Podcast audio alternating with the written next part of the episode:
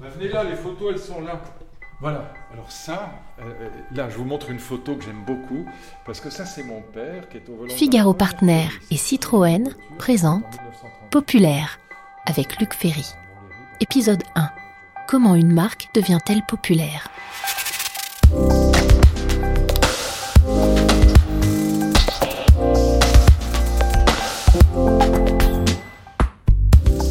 1919, André Citroën donne son nom à la marque automobile qu'il vient de créer.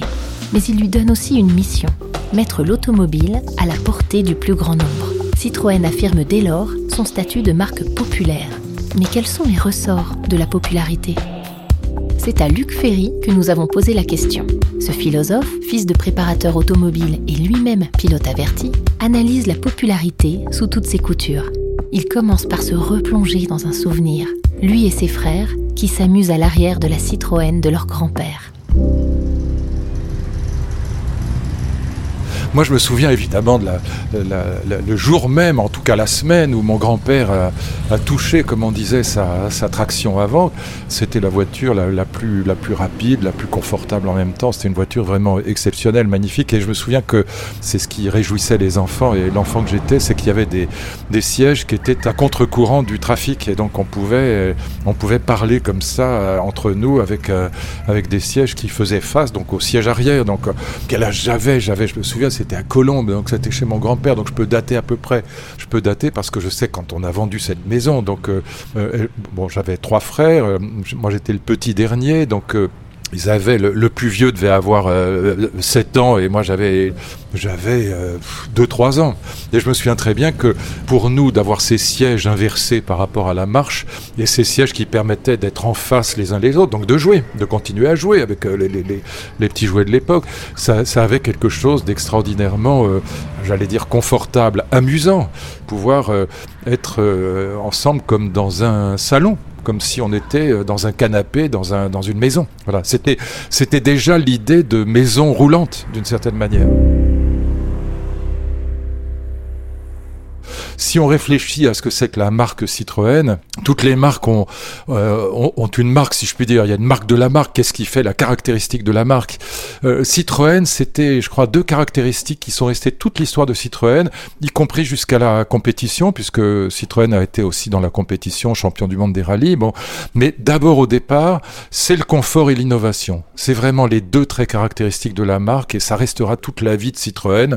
L'innovation, innovation extraordinaire, innovation technique et scientifique extraordinaire, mais généralement innovation dans le confort. J'en donne deux exemples parce que c'est des exemples moi qui m'ont toujours fasciné et puis qui restent présents encore aujourd'hui.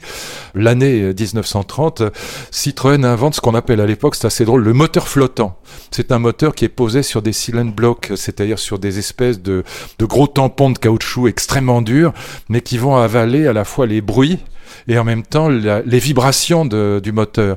Et puis surtout, Citroën va inventer ces fameuses euh, suspensions hydrauliques qui fait que on est même à très haute vitesse dans une sensation de, de confort absolument extraordinaire. Citroën va devenir euh, très populaire pour ses innovations, pour son confort, mais aussi euh, des innovations dans la publicité, avec notamment la croisière jaune. 4 avril 1931. Une réunion de savants, d'ingénieurs, d'artistes ira de Beyrouth à Pékin à travers la mystérieuse Asie centrale. Ce sera l'expédition Citroën Centre-Asie, la croisière jaune.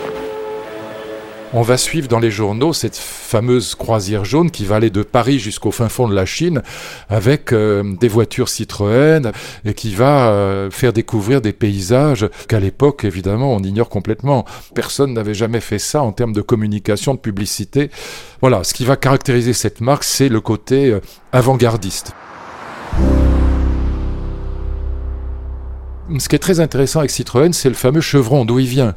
Ça apparaît dès 1919 parce que André Citroën ne commence pas avec l'automobile, il commence avec des engrenages qui ont cette forme du chevron et qui sont, moi je suis pas spécialiste des engrenages, hein, moi je suis spécialiste de l'idéalisme allemand et de la philosophie grecque, ce sont des engrenages, paraît-il, absolument extraordinaires, qui, qui, ont une fluidité, qui ont une facilité, qui n'ont pas de frottement, qui n'ont pas de déperdition d'énergie, donc extraordinaire, et qui ont cette forme du chevron. Et quand il crée l'entreprise automobile, il va garder ce qui est sa première réussite. Il va gagner de l'argent avec ça, avec ses engrenages. Et il va garder euh, ce chevron comme symbole de sa caractéristique principale, si je puis dire, qui est le souci d'innovation et de perfection technique cette popularité, elle va traverser toute l'histoire de Citroën. On en parlera avec la deux chevaux, avec la DS, mais je crois que la popularité, elle est liée à cette innovation et à ce souci du confort qui traverse toute l'histoire de la marque. Inaccessible et admiré, universel et partagé, héroïque et célébré. Il y a mille façons d'être populaire. Figaro Partner et Citroën, populaire avec Luc Ferry.